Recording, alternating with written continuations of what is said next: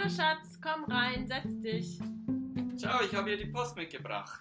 Oh, wie schön. Guck mal, was das ist. Ich glaube, das ist von Tamera. Vielleicht ist das sogar die Einladung zur International Love School im Sommer. Tamera? Was war das nochmal? Das ist doch die Gemeinschaft, wo wir uns kennengelernt Ah, haben. ich erinnere mich ganz dumpf. Das heißt, dass wir da wieder zwei Wochen miteinander im Sommer verbringen werden, ne? Das heißt 30 Stunden Fahrt im Flixbus nach Portugal. Genau, und wieder mit Menschen zusammenarbeiten, die wir noch gar nicht kennen. Uh, die Komposttoiletten, erinnerst du dich? Ja, natürlich. Und dafür bezahlen wir auch noch eine Stange Geld. Uff. Dann das vegane Essen immer nur. Ach, äh, Schrecklich. Sag nochmal, warum gehen wir nicht einfach zwei Wochen irgendwo an den Strand, lassen es uns gut gehen, trinken unsere Drinks? Warum machen wir den ganzen Scheiß eigentlich? Ach, Schatz, komm. Ich erzähle dir das Ganze nochmal.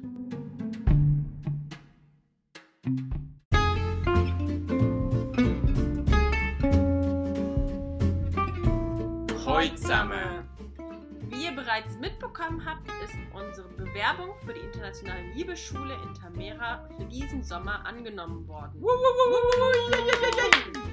Deshalb möchten wir euch in dieser Folge nochmal erklären, warum wir uns mit alternativen Liebeskonzepten auseinandersetzen. Und was das Thema Liebe mit Weltfrieden zu tun hat.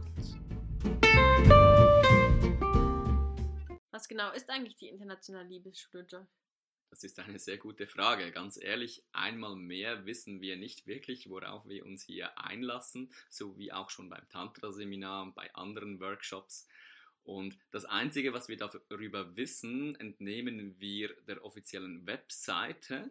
Da steht, dass die Inhalte beispielsweise sind, sich der historischen Prägung und der kapitalistischen Logik bewusst werden, die unsere gegenwärtige Kultur der Angst lenken.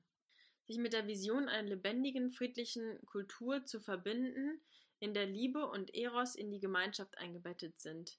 Die Universalität der Liebe und des Eros und ihr Potenzial als Motor für die globale Revolution erfahren. Hm, okay. Und etwas weiter unten steht dann auch noch die Verbindung, die aus dem gemeinsamen Eintauchen in diese intimen und erschütternden Fragen hervorgeht, soll dem Entstehen einer Bewegung der Wahrheit, Lebendigkeit und Solidarität für die Heilung unseres Planeten dienen. Ja, also einmal mehr kann man sich alles oder nichts darunter vorstellen. Genau, ihr seht also, die Worte in der Beschreibung sind wenig aussagekräftig. Wir wissen gar nicht so richtig, was in der internationalen Liebesschule passieren wird. Wir wissen aber, warum wir dorthin wollen, denn ähm, Tamera hat eine Vision und diese Vision ist zum größten Teil mittlerweile zu unserer Vision geworden. Und diese Vision möchten wir euch in dieser Folge erklären.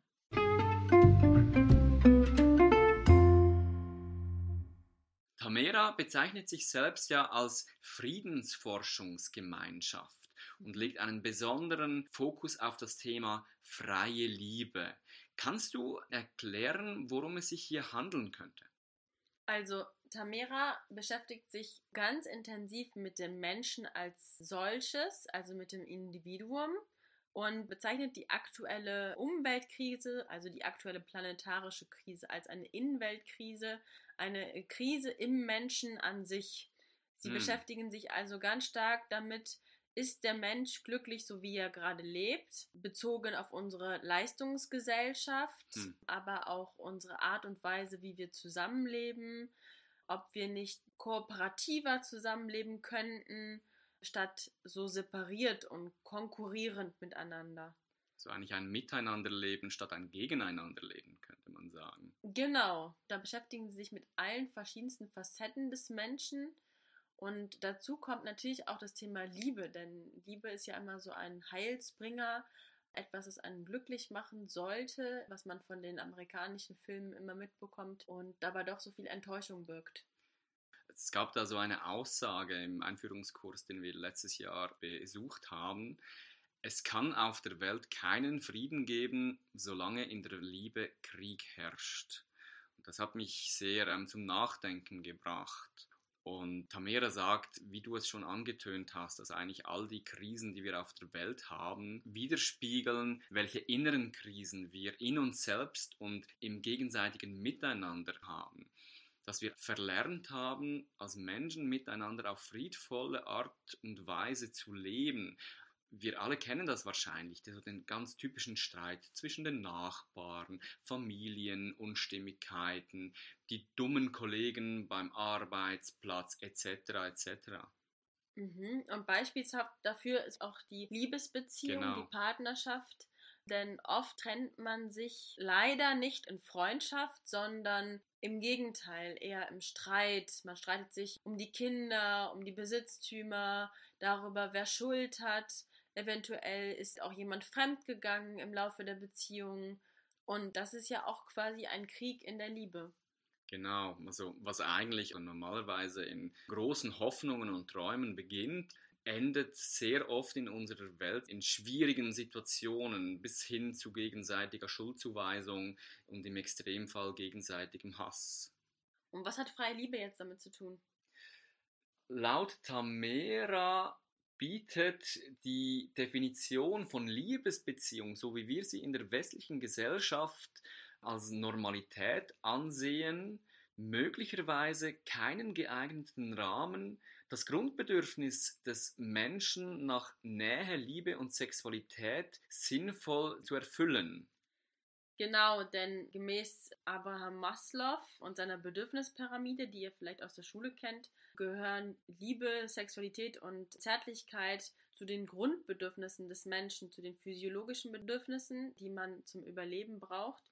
Genau wie die Luft zum Atmen, Nahrung, was zu trinken, Dach über dem Kopf und Schlaf. Also Liebe ist quasi ein Urbedürfnis. Wenn man Babys ohne körperliche Zuwendung aufwachsen lässt, in den ersten Monaten sterben sie zum Beispiel.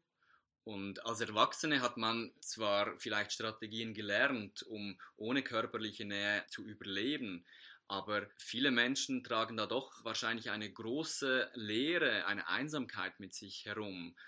Und was kann man tun, um eine solche Leere zu füllen? Viele versuchen es durch Konsum, zum Beispiel von Genuss- und Zuchtmitteln. Aber ich denke auch übermäßiger Nahrungsmittelverzehr kann dazu gezählt werden. Weiter versuchen viele Menschen Statussymbole sich anzuschaffen oder Luxusgüter zu besitzen, um nach außen hin etwas zu gelten und dadurch etwas zu kompensieren. Und da gehört der ganze Schönheitswahn wahrscheinlich auch dazu. Man versucht nach außen hin sich zu optimieren, um die innere Leere zu kaschieren.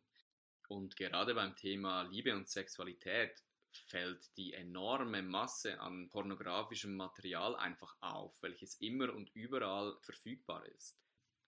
Dazu kommt das Thema sexuelle Dienstleistungen, wie zum Beispiel Prostitution wo die Dunkelziffer an Menschen, die diesen Service in Anspruch nehmen, wahrscheinlich deutlich höher ist, als wir es uns vorstellen können. Hm. Oder auf der Suche nach Anerkennung, nach Liebe, kennt man oft nur so den typischen Fall, diese Anerkennung durch Arbeit, durch Leistung, sich zu verdienen und dann in diesem Hamsterrad zwischen Konsum und Arbeit gefangen zu sein. Genau, und ich würde behaupten, dass die Selbstmordrate wahrscheinlich auch so hoch ist aufgrund der Einsamkeit und der fehlenden Liebe. Hinzu kommt das Thema Gewalt an anderen Menschen, dass man auch einen Schuldigen sucht für seine Situation und dann zum Beispiel ausländerfeindlich wird. Und gerade in der Liebe sind es ja solche Themen, und da frage ich mich, ob die nicht auch was mit fehlender Liebe zu tun haben, ähm, sexueller Missbrauch, Vergewaltigung oder Pädophilie. Liegt es hier nicht auch daran, dass den Menschen eigentlich Liebe fehlt und sie die irgendwo suchen, weil sie sie in ihrer derzeitigen Lage, sei es auch eine Ehebeziehung, was weiß ich, nicht finden? Und warum glaubst du, dass sie das nicht mehr finden? Ich glaube, man kann generell von langjährigen Partnerschaften vermuten, dass sie irgendwann einschlafen. Du meinst das sexuelle Feuer, die Leidenschaft, oder? Genau, dass, mhm. dass sie sich mehr als selbstverständlich betrachten, dass die Routine und der Alltag einkehren, man auf die Kinder aufpassen muss, arbeiten gehen muss und einfach nicht mehr die Leidenschaft da ist. Es gibt Paare, die können das, die können den Reiz erhalten, auch nach langer Zeit aber einige schlafen ein und dann trifft man vielleicht irgendwann mal einen anderen Menschen, der super toll ist, man verliebt sich in denjenigen oder spürt eine körperliche Anziehung und dann muss man sich überlegen, ähm, unterdrückt man jetzt sein eigenes Bedürfnis, geht man fremd Oder trennt man sich von seinem Partner? Hm. Und das, obwohl man seinen Partner doch eigentlich liebt und es an dieser sexuellen Basis fehlt. Dass eigentlich die Basis der Liebe vorhanden wäre, aber dass die Sexualität halt nicht mehr erfüllt ist. Ja, was menschlich ist in Beziehungen, die vielleicht schon zehn Jahre andauern oder so.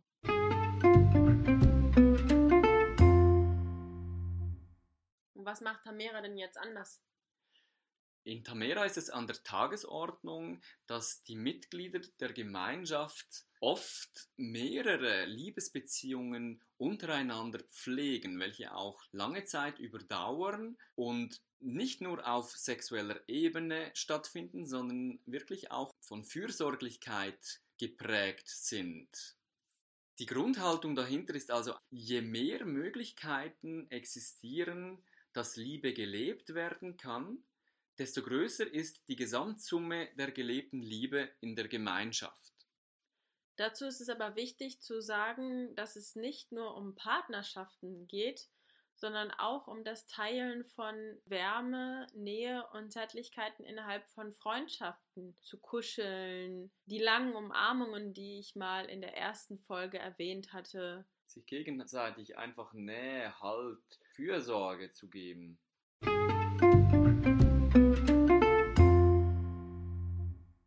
Genug der Theorie. Was bedeutet das alles denn jetzt für uns oder spezifisch für dich, Monika?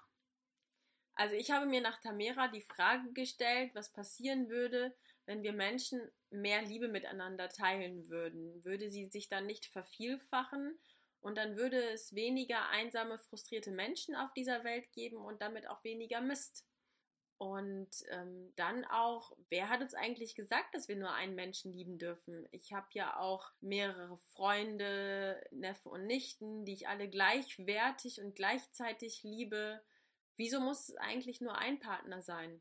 Und so kam ich, als ich in der Situation war, zwischen dir, Joshua, und meinem zweiten Partner auszuwählen, kamen wir dann auf die Idee, Polyamor zu leben. Denn ich wollte ausprobieren, was für einen Effekt das Ganze hat und wie es sich anfühlen würde, wie das funktionieren könnte. Und welchen konkreten Effekt hatte es denn jetzt bisher für dich? Also, ich hätte ja zwischen euch beiden wählen müssen, zwischen dir und meinem zweiten Partner. Und ich musste es zum Glück nicht, ähm, weil dieses Konzept der Polyamorie es mir erlaubt, mit euch beiden zusammen zu sein. Also ihr seid beide meine Auserwählten, weil ihr beide tolle Menschen seid. Hm. Und von daher musste ich keinem von euch beiden Schmerz zufügen. Und so konnte ich ein bisschen Frieden in die Liebe bringen. Ja, sehr schön gesagt. Also eigentlich, wir geben dieser zweifachen Beziehung eine Chance. Wir wissen nicht, wo sie hinführt, aber wir geben ihr eine Chance, sich zu entfalten und müssen nicht im Vornherein schon etwas im Keim ersticken, bevor es sich überhaupt irgendwie auch nur bewähren durfte. Und welchen Effekt hatte es für dich, Joshua? Für mich kann ich sagen, alleine die Tatsache, dass ich in deinem zweiten Partner einen echten Freund über die Zeit kennengelernt habe und ihn sehr intensiv auch durch gemeinsame Erlebnisse als interessanten, liebenswerten, fürsorglichen Menschen kennenlernen durfte, dass dies sehr stark mein eigenes Bild vom Mannsein in ein besseres Licht gerückt hat. Also es hat eigentlich meine Sympathie zu meinen eigenen, äh, wie sagt man, Artgenossen oder einfach zu meinen Brüdern, zu anderen Männern stark im Positiven geprägt. Und ich verspüre mehr Sympathie mehr Empathie, weniger Argwohn und auch weniger Konkurrenz, als ich das zuvor verspürt habe. Schön gesagt. Hm. Ja, und ganz allgemein finde ich es einfach enorm bereichernd, wie wir zu dritt uns über ganz viele Themen, über Liebe, Sexualität, Beziehung, so ganz offen und unbeschwert und ehrlich und auch verletzlich austauschen können. Ja, stimmt. Ähm, wir haben ja auch unsere gemeinsame WhatsApp-Gruppe, wo wir uns regelmäßig austauschen. Über andere Menschen, über Partner, über Annäherungsversuche, über Sexualität und wie kann man was deuten, flirten, wie macht man das. Und es ist total ähm, bereichernd und wunderschön zu, zu erfahren. Und wenn man dann andere Frauen oder Männer kennenlernt, freut man sich gegenseitig. Ja, das, das, das bringt so wunderschön absurde Situationen, wo man sich gegenseitig beinahe schon anspornt, wenn jemand einen, sagen wir, Erfolg hat mit einer neuen Bekanntschaft. Genau. Und das würde es in der normalen Welt kaum geben, irgendwie. Ähm, also, natürlich ist Eifersucht sicherlich irgendwo da, aber ähm, sie wird nicht gelebt und man gönnt dem anderen auch, wenn er neue Menschen kennenlernt. Genau, das ist ein guter Punkt. Das mit der Eifersucht, die ist ganz klar da. Und die geht auch nicht einfach weg, sondern der Punkt ist hier genau hinzuschauen, woher kommt denn die Eifersucht? Welche Ängste verbergen sich dahinter? Sind es Gefühle ähm, der Angst verlassen oder ersetzt zu werden, nicht gut genug zu sein? Und da werden auch Themen besprochen, die vielleicht manchmal unangenehm sind, also Eifersucht, Besitzansprüche etc. Und einfach sich da offen und authentisch darüber zu unterhalten und sich gegenseitig unterstützen und inspirieren, finde ich enorm bereichernd.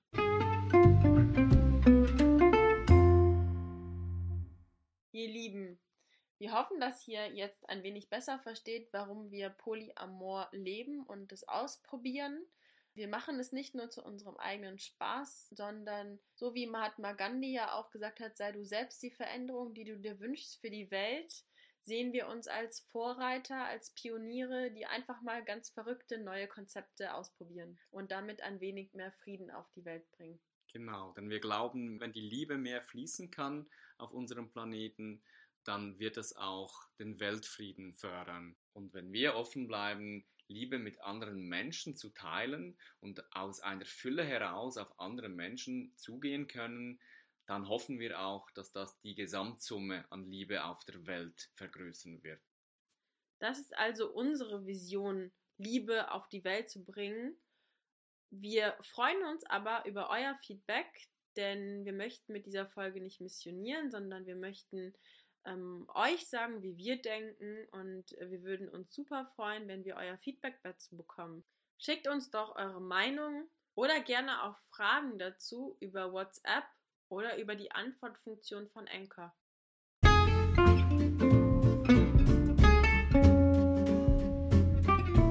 Zum Schluss möchten wir euch noch ein Zitat vorlesen von Monikas zweiten Partner aus unserer gemeinsamen WhatsApp-Gruppe. Eure Vision, Liebe omnipräsent zu machen, wird ein schwerer Pfad. Auf dem Weg dorthin werde ich euch tatenkräftig unterstützen. Ihr habt schon jetzt die Welt zu einem liebevolleren Ort gemacht. Ich bin dankbar für unsere Beziehungen und unsere offene Kommunikation. In diesem Sinne, tschüss, tschüss zusammen. zusammen.